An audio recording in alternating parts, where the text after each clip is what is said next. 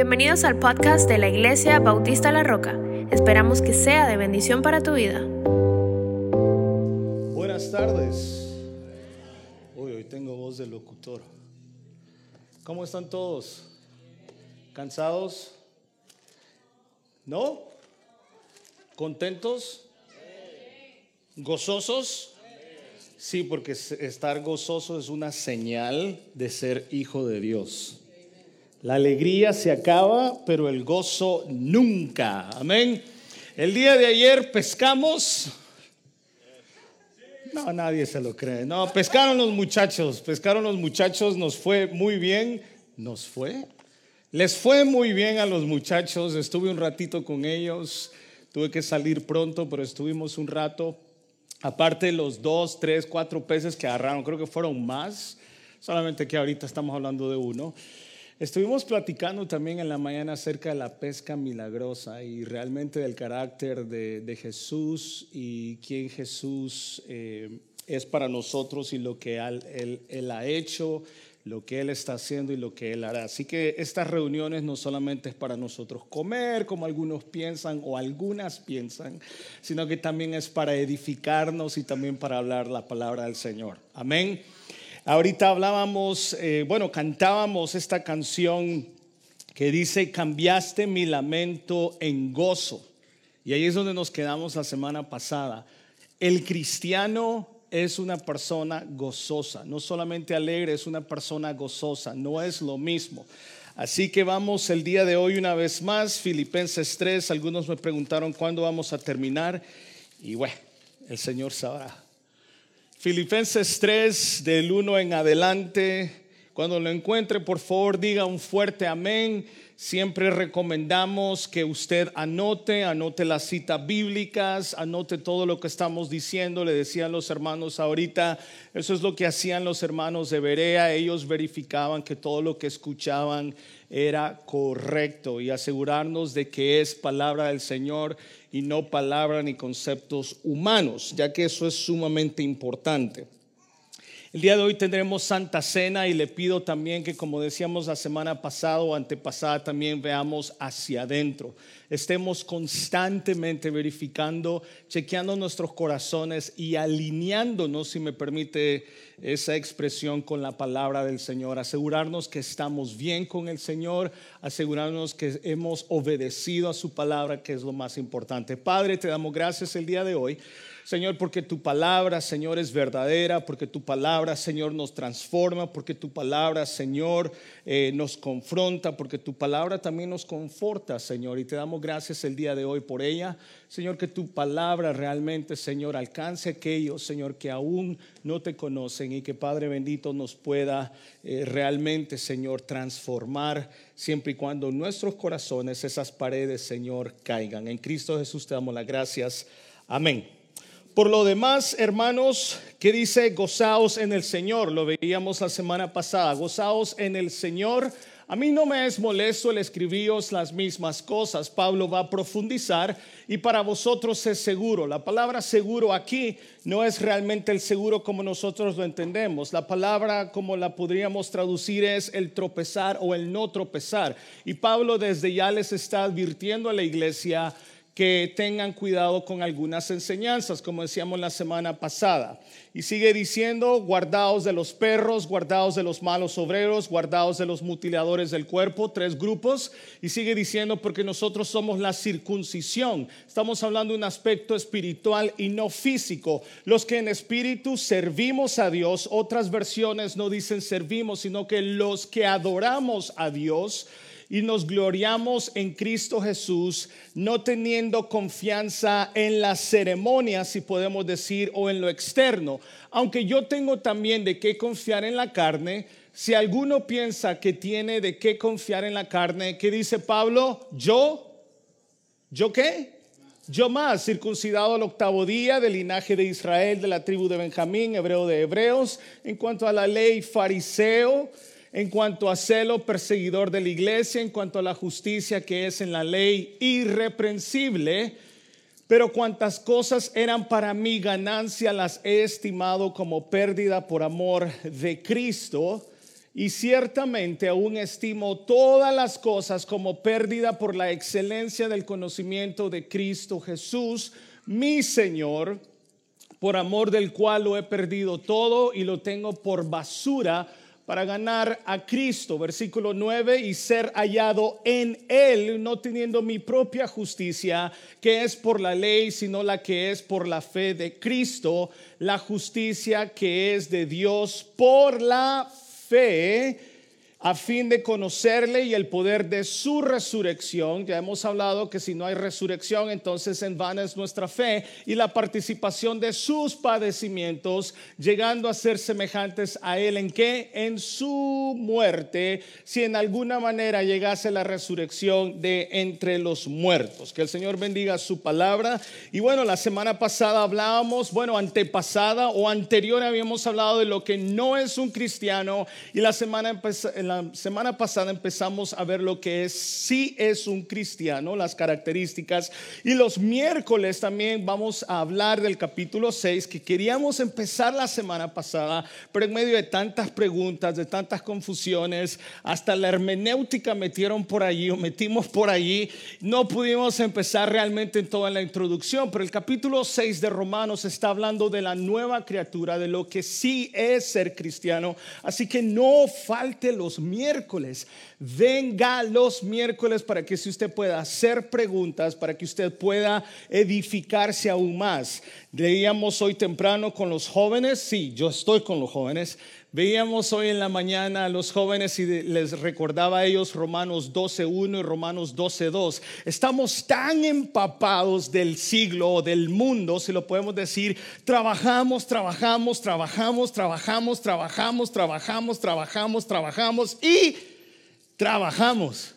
Y después no hay plata, pero trabajamos y trabajamos y trabajamos y trabajamos. Estamos tan consumidos que nuestros conceptos no cambian, que nuestra manera de pensar no cambia, porque estamos tan, pero tan eh, sumergidos en las cosas de todos los días que olvidamos que debemos de escudriñar la palabra del Señor. Y las cosas no cambian y la sociedad no cambia porque la iglesia sigue calladita y la iglesia no cambia sus conceptos, sino que se adapta a lo que los demás dicen. Ahora, mi querido hermano, por lo demás, Así que ahora pues, dice Pablo, que es una expresión de transición, el gozo es un tema central de la epístola en todo el Nuevo Testamento. Este verbo aparece por lo menos, decíamos, 150 veces. Por si acaso no entendemos el mensaje central de Filipenses, ahora entendemos que el gozo es uno de los puntos principales en la carta del apóstol Pablo a los filipenses. ¿Qué es lo que está diciendo Pablo? Es que si usted es una criatura nueva, que si usted es hijo de Dios, usted debe de ser una persona, una persona gozosa. Ahora bien, ¿por qué nos cuesta mucho muchas veces eh, actuar de esta manera o ser personas? gozosas. Cuando hablamos de Romanos o Romanos 6, es porque no se encuentra el Espíritu de Dios en nosotros. ¿Por qué razón? Porque no soy yo quien produce el gozo porque no soy yo quien produce el fruto, porque no es mi carne, porque si eso dependiera de Alex Rodríguez, fuera Shrek. ¿Sí me entiende? Es el Espíritu de Dios en mí que produce. Por más que usted trate de que estas cosas ocurren en usted, entonces usted está siendo casi un judaizante esperando que por medio de ceremonias entonces Dios pueda reflejarse en mi vida. Pero Pablo no nos está acordando esto. Así que dice, Pablo vincula el gozo como un resultado de la relación con Dios. Diga conmigo relación con Dios. ¿Tiene usted relación con Dios?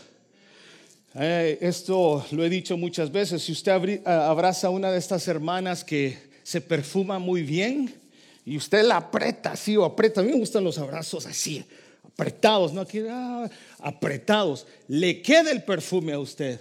Y usted ya no huele como lo que usted se echó, sino como la otra persona. Cuando usted tiene relación con Dios, ese gozo se pega y usted ya no anda pestoso a pescado. En tu presencia hay plenitud de... En tu presencia hay plenitud de gozo. En tu presencia... Jaime Muriel, ¿no? Na, na, na, Por siempre y para siempre yo me gozo en tu presencia. Ya seguro que me están criticando. No, esa nota no así, se desentó. Relax. No es lo mismo alegría que gozo. La alegría se termina usualmente, pero esto en cuanto al gozo está ligado con favores o con cosas terrenales. El gozo persiste en medio de la debilidad, el dolor, el sufrimiento, incluso en medio de la muerte. Ese es el gozo. Ahora no estoy diciendo, ni Pablo está diciendo que a usted no le duela nosotros hemos sido hechos a su imagen, a semejanza de Dios. Tenemos sentimientos, nos duele. Sin embargo, Santiago 1 o 2, el cristiano dice, bueno, Santiago 1.2 dice, hermanos, tened por sumo gozo cuando os halléis en diversas pruebas. Esto es lo que el mundo no entiende. Esto es lo que el mundo no comprende porque el mundo no tiene a Dios. Y por eso es que cuando usted pasa por la prueba, pasa por dificultades, usted aún encuentra el gozo del Señor en su vida, porque el Espíritu Santo está en usted. Es más, Jesús dijo, les enviaré que un consolador para que les ayude, para que les enseñe cómo vivir, no para hacer payasadas, sino para que les enseñe cómo usted y yo debemos de vivir y cómo debemos de ser más como Cristo. Gracias por ese amén. Por lo menos dos o tres estamos de acuerdo. Hermanos, los verdaderos cristianos ejercen lo segundo, ejercen el discernimiento. El discernimiento, la capacidad de discernir, nadie puede llegar a la salvación sin conocer las verdades fundamentales del Evangelio. Muchas personas quieren tener discernimiento Muchas personas dicen que tienen el discernimiento. Incluso andan por ahí algunos que si le llaman por teléfono dice, oye, en tu casa hay unos cuantos demonios. O hay unos que, oh, yo, yo siento la presencia del enemigo.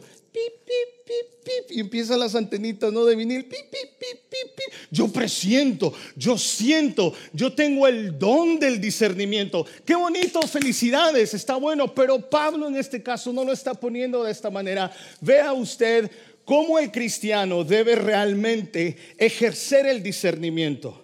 Y empieza en el versículo 3, y aquí a lo mejor va a ser muy chocante para algunos, pero sobre todo algunos hermanos que nos están viendo en línea, muchas gracias por conectarse. Dice 3.1, por los demás hermanos gozados en el Señor, a mí no me es molesto, le escribió las mismas cosas y para vosotros es seguro. Seguro, dice, y la traducción es, no tropiecen, no duden. Ahora, la pregunta es, ¿Cómo yo hago para no tropezar? ¿Qué debo de hacer para no tropezar? ¿Qué debo de hacer, pastor, para poder identificar entre lo bueno y lo malo? Si yo le digo a usted que hay ciertas sectas allá afuera, usted automáticamente diría quiénes son si yo le describo cómo se visten, ¿cierto? Vamos a hacer un pequeño ejercicio. Pantalón negro, camisa blanca, corbata negra, bicicleta. ¿Es malo? Claro que es malo. Una doctrina errónea. Constantemente tocan la puerta. Andan sudados, pero andan afuera. Mis respetos para ellos. Y todos decimos, ah, se levantó, se despertó mi discernimiento. Eso es malo. ¿Sabes cuál, ¿Sabe cuál es el discernimiento? El discernimiento es poder comprender entre lo bueno y lo casi bueno. Lo bueno y lo casi bueno. Y ahí es donde muchos de nosotros nos equivocamos. Usted puede distinguir un carro rojo, un carro negro, un carro azul. Pero hay ciertos carritos que son casi rojos. pero no son rojos. Y ahí es donde entra la confusión. Usted llama a ocho personas y no, ese es rojo, no, ese es rojo clarito, no, es rojo oscuro. Ese problema yo lo tengo en casa.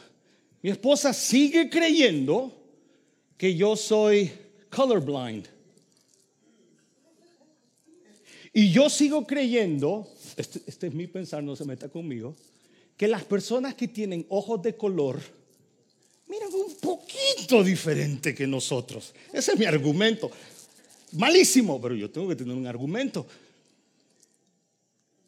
No miran el rojo como yo lo miro, lo miran casi rojo. Bueno, ese ejemplo bastante brusco y absurdo quizá para usted es el discernimiento entre lo bueno y lo casi bueno. Vemos una, una predicación, escuchamos una predicación, vemos que están cantando las canciones que cantamos aquí, vemos las luces que tenemos aquí, vemos que se viste muy bien, etcétera, etcétera. Usted póngale lo que usted quiera y decimos, es bueno, lo voy a escuchar. Me parece que me va a edificar. Es más, predica mejor que mi pastor, lo voy a escuchar. Aquí es donde Pablo dice, eh, wow, wow, wow, wait a minute, chill,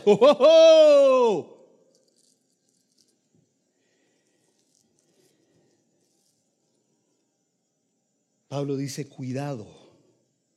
Nadie puede llegar a ser salvo sin entender las verdades fundamentales del Evangelio. Cuidado con eso de que usted nada más tiene que sentir. Por eso estamos en problemas en algunos casos, porque yo siento. O yo no siento aquí la presencia del Señor. ¿Ha escuchado usted esto? Aquí no está Dios porque yo no lo siento. Cuidado con eso. Cuidado, cuidado con eso. Romanos 6:17 dice, pero gracias a Dios, aunque eran esclavos del pecado, habéis obedecido de corazón aquella forma de doctrina de la cual fuisteis entregados. Romanos 10:4 dice, ¿Cómo pues invocarán a aquel en el cual no han creído? ¿Y cómo creerán en aquel de quien qué? No han oído. ¿Y cómo oirán sin saber quién les predique? Si hay un proceso, el proceso, los principios del Evangelio se procesan. Pablo habló del entendimiento. Pablo habló del entendimiento para orar, utilizar el entendimiento. Los discípulos le dijeron a Jesús, hey, enséñanos a orar. Pablo también dice, cantaré. ¿Cantaré con qué? ¿Con qué? Ah, es que suena bonita la canción. Está bien preciosa. Tiene unos acordes. La voy a tocar. Por ahí alguien dijo que las, las, las herejías no solamente se predican o se hablan, también se cantan. Ahora, Pablo, ¿por qué le digo esto, mi hermano querido? Es porque seguramente algunos que nos escuchan me seguirán diciendo que yo estoy promoviendo la división en la iglesia, como me lo han dicho muchos. O algunos que me han dicho, eres un Judas. Si yo soy un Judas, Pablo también lo es. O al revés. Le voy a explicar por qué. Mi responsabilidad como pastor como líder es enseñarle a usted bíblicamente dónde usted debe de tener cuidado para no caminar por allí. Mi país sufrió, me encanta, me encanta cuando hablamos a veces de esto, no porque mi país lo haya pasado, sino porque vi la mano de Dios en una guerra civil por 12 años. El Salvador sufrió una guerra civil y luego vino, vino otro cáncer en mi país.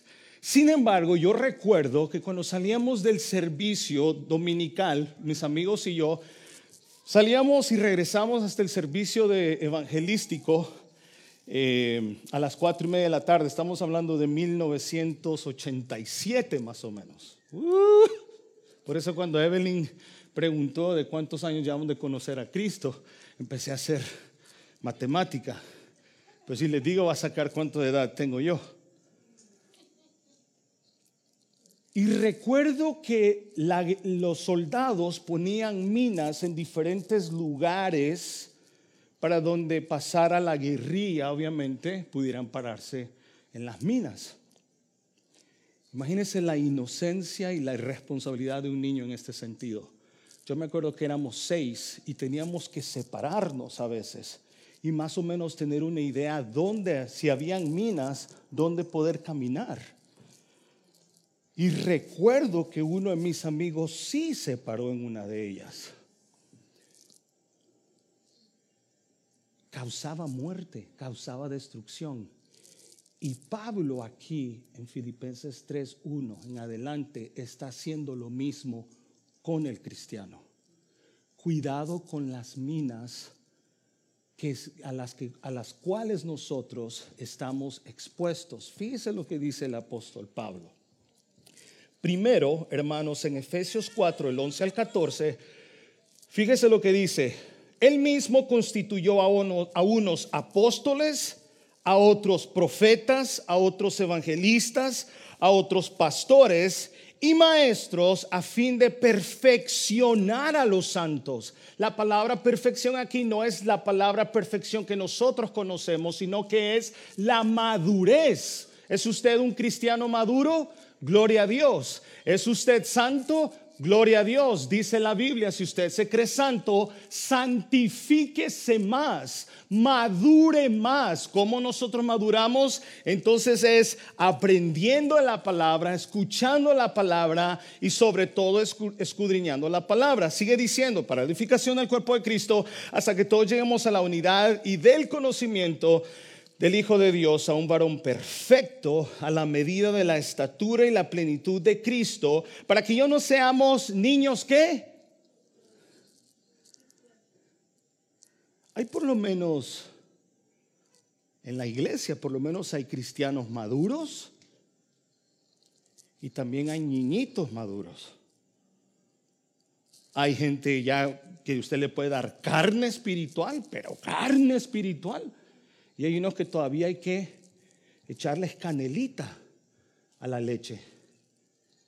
Todavía hay que echarles un poquito porque cuidado, ¿cómo lo dice? Cuidado en ciertas cosas. Pero está el cristiano maduro que usted habla y le dice, claro que sí, le entro.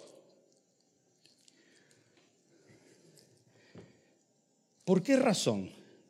Llevados, habla de estos niños, llevados por doquiera de todo viento de doctrina por estratagema de hombres que para engañar emplean con astucia las artimañas del error. Yo honro a aquellas personas, mi hermano querido, yo honro a aquellas personas que manejan una hora, dos horas, que hacen todo lo posible por llegar a una iglesia de sana doctrina. Yo honro eso. Decía hace poco Paul Washer, decía, cuando usted está enfermo, si el hospital le queda a una hora o hora y media, usted maneja hora u hora y media para llegar al hospital. Lo mismo sucede cuando su alma está enferma. Pero hay personas de las cuales Pablo está hablando y las cuales vamos a hablar que dicen, la doctrina no importa. La doctrina no importa, más bien la doctrina divide y qué bueno que divide. Qué bueno que divide, porque divide entre lo malo y lo bueno. Y en algunos casos entre lo casi bueno y lo bueno. Ahora, por esta misma razón, a Pablo no le es molesto escribirles las mismas cosas. Ahora, los falsos maestros predican la salvación por medio de rituales ceremonias y legalismo y representa para Pablo y para ellos una amenaza muy seria. Mi hermanos, nosotros casi nunca discutimos que de la tribulación o, bueno, eh, temas escatológicos, ¿verdad? Casi no nos divide. Que si otros temas secundarios o doctrinas secundarias casi no nos divide. ¿Sabe qué es lo que el diablo más utiliza para atacar la iglesia? La salvación. Eso lo decíamos el miércoles pasado. ¿Por qué razón? La salvación es todo para nosotros. Lo es todo para el Señor.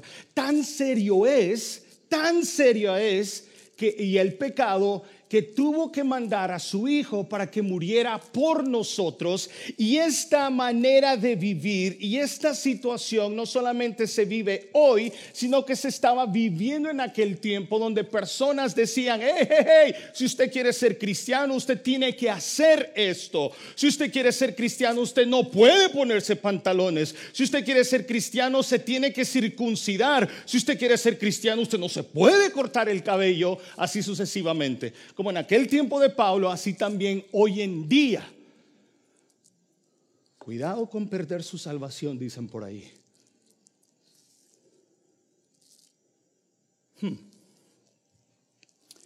Hechos 20:31 dice, y por eso tengan mucho cuidado, recuerden los consejos que les he dado durante tres años a pesar de tantos problemas y dificultades. Sin duda Pablo tenía en mente este problemita de la salvación y empieza Pablo diciendo, cuidado con los perros. Me parece que Pablo está siendo muy fuerte con estas palabras. Cualquiera pensaría. En un mundo donde tenemos que nosotros soportar y decir que está bien por honra o por honrar el amor, tenemos que soportar cualquier cosa. Y Pablo dice, es muy claro, dice, cuidado con los perros. Ahora, déjeme decirle que la palabra que utiliza Pablo aquí en cuanto a perros no es el perrito puro que usted tiene en su casa bien bonito, mm, que, está mejor que usted y yo. Es increíble como, como aquí los perros los tratan. Allá el Firulais les tiramos hueso, tortilla mojada, lo que fuera. Aquí, uy, uy, uy. Y cuidado con hablar mal de un perrito. Cuidado con decirle feo. Usted está destituido. Yo tengo cuidado con algunos perros. Yo los miro y digo, ay, qué, qué bonito. Porque uy, uy, mejor, mejor, mejor hablo mal del marido que del perro. Defiende más al perro que al marido. Pablo no está hablando de esos perritos. Pablo está hablando de los perros que andaban en manadas y que comían basura. De esos perros que se metían a una ciudad, se metían a otro y en algunos casos atacaban a las personas. Y estos perros eran lo peor que podía haber en una ciudad. Eran eh, apestosos, bravos, feos, impuros. De ese tipo de perro está hablando Pablo. Imagínese, ni tan siquiera los está comparando con el puro precioso que usted tiene en la casa. Los, los está comparando con lo peor. Y Pablo dice, cuidado con esos perros. Es más, los judíos en aquel tiempo a los gentiles los trataban de la misma manera. Y era increíble porque Pablo ahora está hablando de esos perros que trataban a otros como perros. Y Pablo dice, cuidado con esos perros. Vivimos en un clima de tolerancia y diversidad. Algunos incluso en la iglesia consideran el señalamiento de errores doctrinales como algo hostil.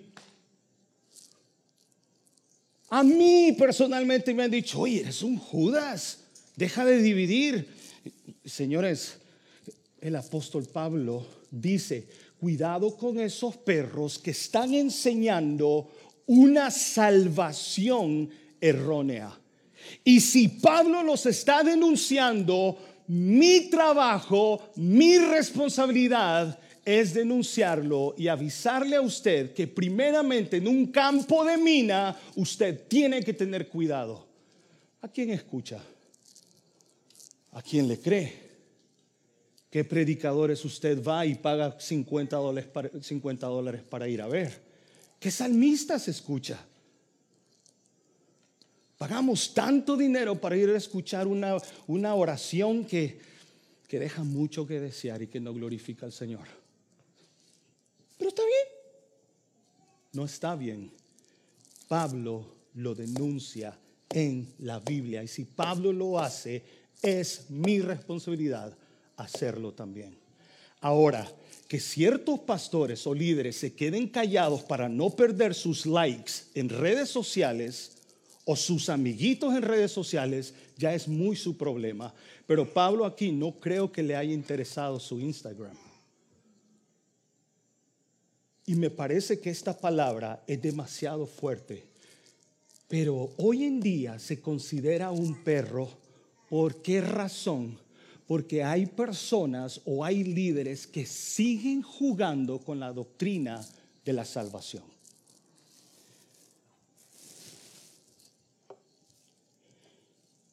Dice también Mateo 7:15, palabras de nuestro Señor, guardaos de los falsos profetas. Mire que tenemos un montón. Uf. Hoy hasta arcángeles hay. Por allá en Miami hay un arcángel.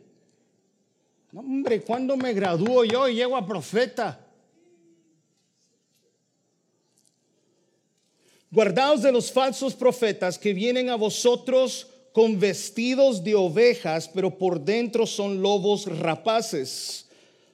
Según de Juan 9:11 dice, cualquiera que se extravía y no persevera en la doctrina de Cristo, no tiene a Dios. El que persevera en la doctrina de Cristo, ese sí tiene al Padre y al Hijo. Si alguno viene a vosotros, si no trae esta doctrina, oh, oh, oh, oh wait, wait a minute.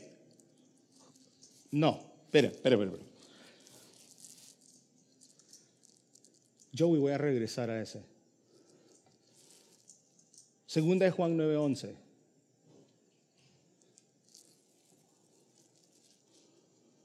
Segunda de Juan 9:11, Joey. Te doy cinco minutos.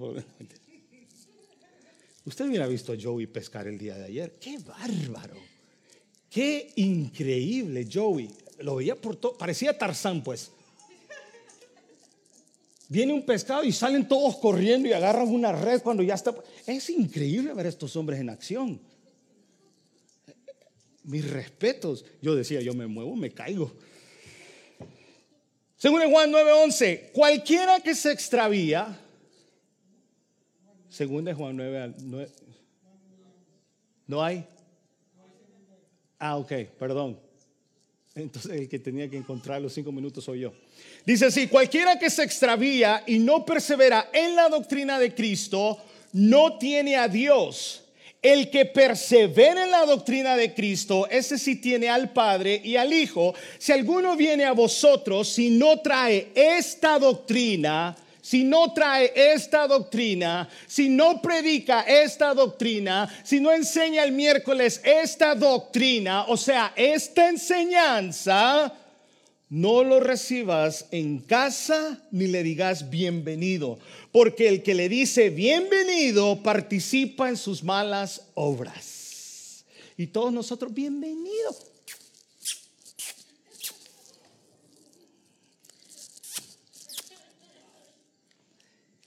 Todo el mundo puede entrar a mi casa. Todo el mundo dice que soy hermano de ellos. Todo el mundo trata a mis hijos como... No, Señor. No, Señor. No, señora. No, señora. Mis hijas no van a estar expuestas a cualquier doctrina. No a cualquier doctrina ni a cualquier basura que se está moviendo allá afuera. Ni le digáis bienvenido. Pastor, ¿dónde está su amor? Pastor, tolerancia, por favor. Yo me voy a la iglesia donde el pastor ama a todos. Allá me voy, porque allá aman a todas, a todas y a tedes. Porque hoy es todos, todas, tedes, tidis, todos, tudes, te, ta, to, to. Hoy es todo eso. Y si yo no digo buenos días, niños y niñas, y noños y ñoños, y ya no soy tolerante. Si alguno viene y les molesta y les cambia el concepto de salvación, la salvación se pierde. Si les cambia este concepto, no les digan bienvenido ni les presten la mesa. Oh, si soy una cosa yo celoso es con el polvito. No, Señor, no cualquiera se va a parar acá al frente. No cualquiera le va a venir a dar gramita a usted. Tito 1 del 10 al 11, para aquellos que dicen, uy, Judas, no prediques eso.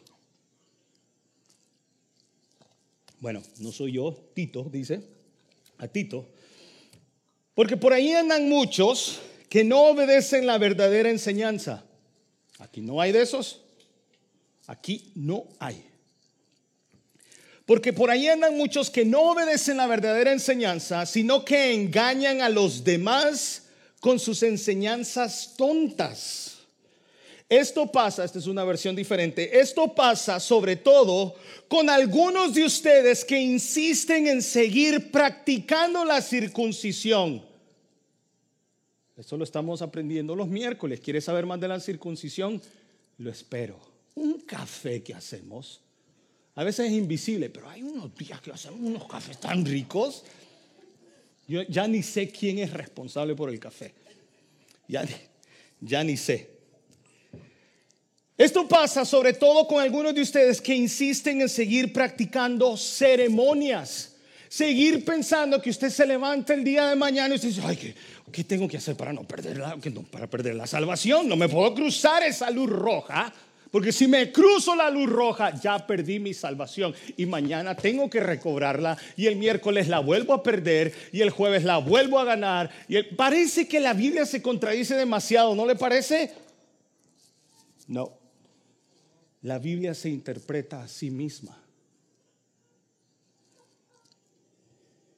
Ustedes insisten en seguir practicando la circuncisión y dice, no los dejes enseñar.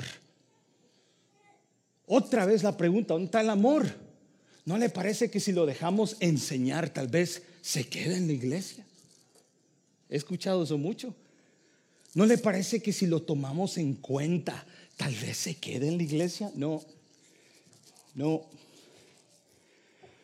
No los dejes enseñar, fíjese bien esta versión, porque confunden a familias enteras y lo hacen solo por ganar dinero. ¿Qué le parece? Aquellos que tienen su Biblia el día de hoy, le animo a que lo subraye. Para que cuando venga un líder y le diga, la doctrina no importa. La enseñanza no importa. No importa si escucha YouTube. No importa el podcast. No importa la iglesia. Por allá había una canción con la que yo crecí, no me importa de dónde tú vengas. Si tu corazón es como el mío, dame la mano y mi hermano serás dame la mano. No sé qué tanta teología es este corito. Cuidado a quién le llamamos hermano. Cuidado quién es mi hermano. Ya la Biblia empieza a decir, el cristiano tiene discernimiento. ¿Ya entendió el concepto? ¿Ya entendió? Le animo, hermano, que usted se siente, tome notas y usted vaya a la casa y diga, oiga, ¿esto es verdad? esto es verdad. Mi corazón, en mi corazón el Señor dice, cuidado con su corazón, ¿verdad? Porque es engañoso.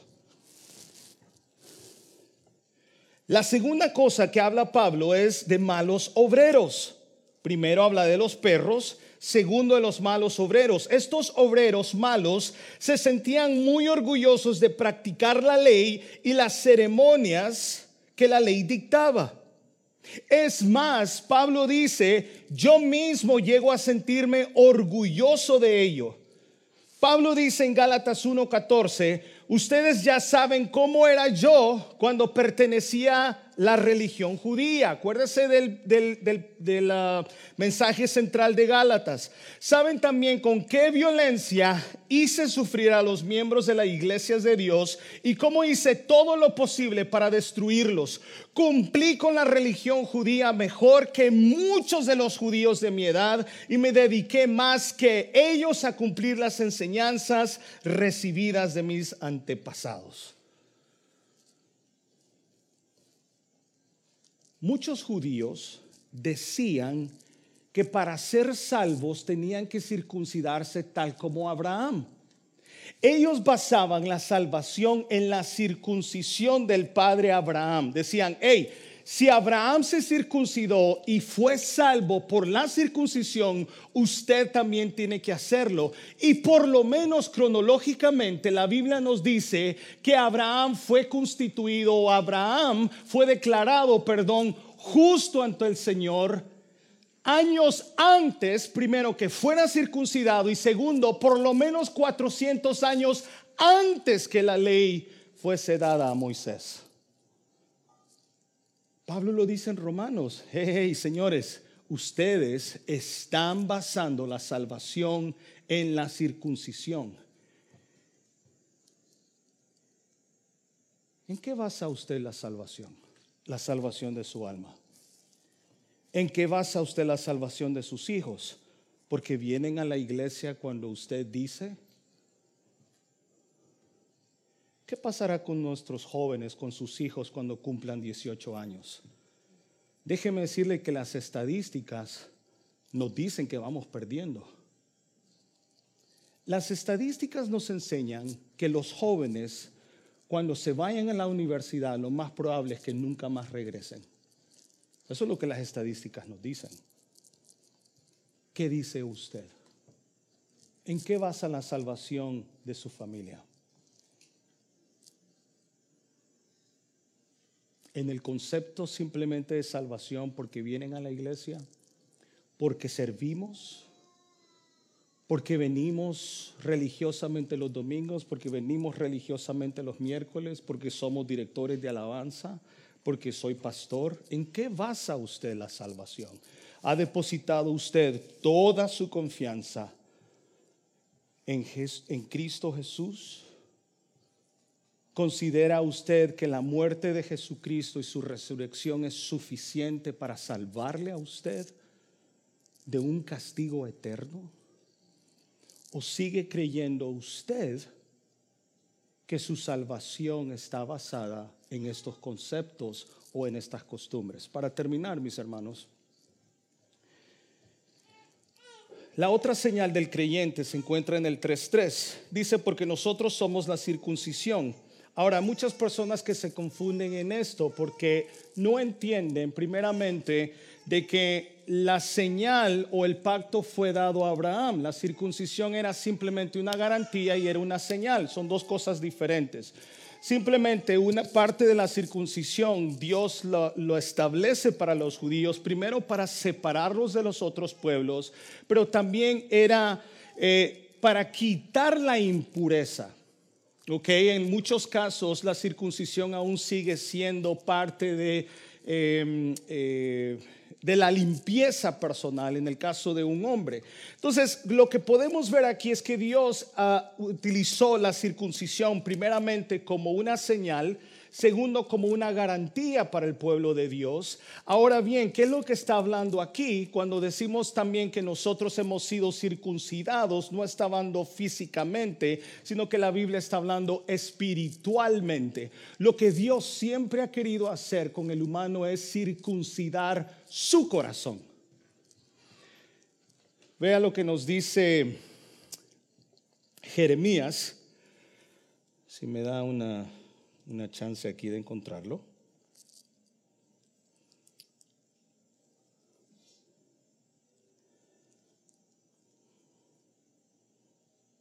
Permítame un segundo.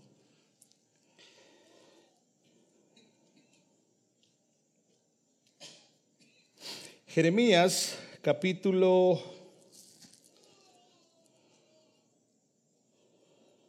ah.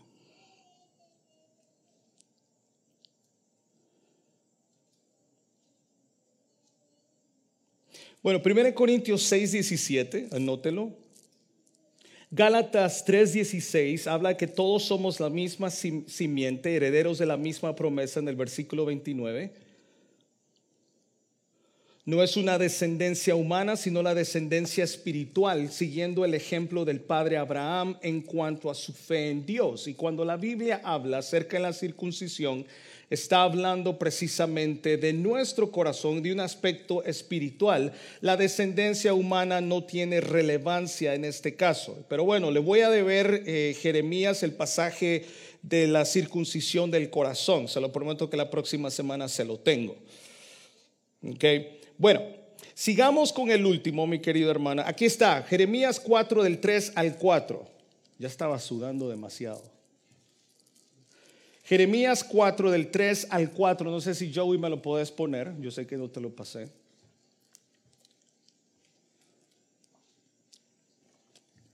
Mientras Joey no lo... Oh, ya lo tenés, qué rápido, qué bárbaro. Porque así dice Jehová, a todo varón de Judá y de Jerusalén, harad campo para vosotros y no sembréis entre espinos.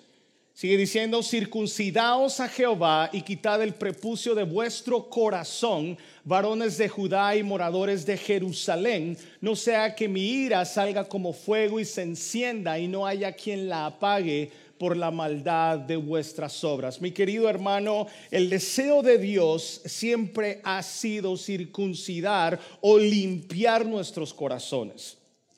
Ese es el deseo de Dios para nosotros hoy en día. La última señal que quiero darles el día de hoy del creyente es que el verdadero creyente o el verdadero circuncidado que somos nosotros los que somos guiados por el Espíritu, adoramos a Dios y estamos orgullosos de pertenecer a Jesús. Ahora, cuidado con la palabra orgullosos porque esto se puede utilizar en diferentes lugares, se utiliza en el Nuevo Testamento, se utiliza como ese orgullo que no es bueno, pero en este caso el orgullo o la gloria que está hablando Pablo es de un gozo, de una alegría de pertenecer a Jesús o pertenecer a Cristo Jesús. Ahora, este es un área bastante delicada que usualmente cuando nosotros hablamos de adoración, usualmente siempre la adaptamos al músico, ¿correcto?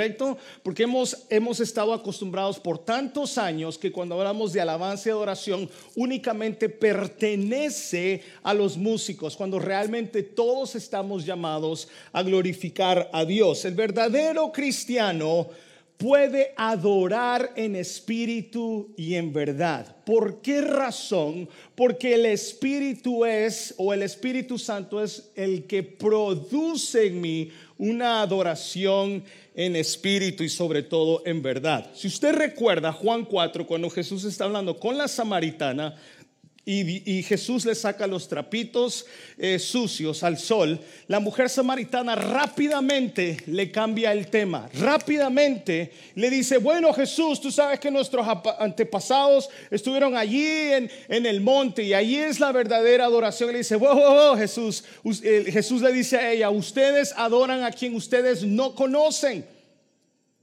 La verdadera adoración viene de aquel que conoces las verdades bíblicas. Viene de aquel que realmente en su corazón se encuentra el Espíritu Santo. La verdadera adoración, Jesús le dice, no precisamente son ustedes que, que tienen ese estilo de vida y esa manera de creer las cosas y esos conceptos erróneos bíblicos. Y Jesús es muy claro, mi querido hermano, en cuanto a la adoración verdadera. Dice, nosotros, los verdaderos circuncidados, no solamente la, palabra aquí es sirven, sino que también otras versiones lo traducen em, adorar. Los verdaderos adoradores, Pablo dice aquí, adoran en espíritu y en verdad.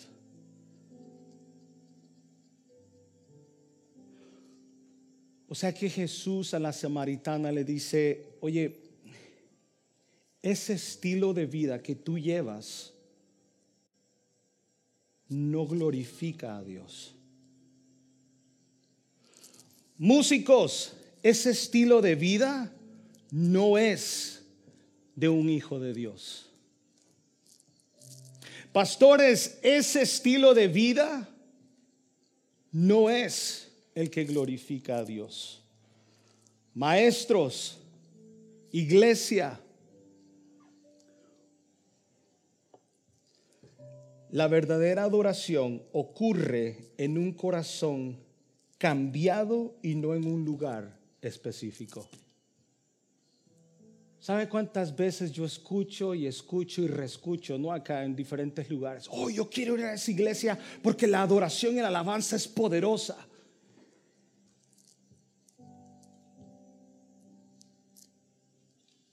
Y a veces tenemos hasta músicos ni tan siquiera convertidos. Tenemos salmistas que ni tan siquiera conocen la verdad ni las verdades básicas del Evangelio. La verdadera adoración ocurre en un corazón cambiado y no en un lugar específico. Y segundo, la adoración que es aceptable se basa en las verdades del Evangelio reveladas en las Escrituras. Una vez más, la adoración que es aceptable se basa en las verdades de la salvación reveladas en las Escrituras. ¿Importa la doctrina? ¿Importa la enseñanza para poderlo traducir mejor?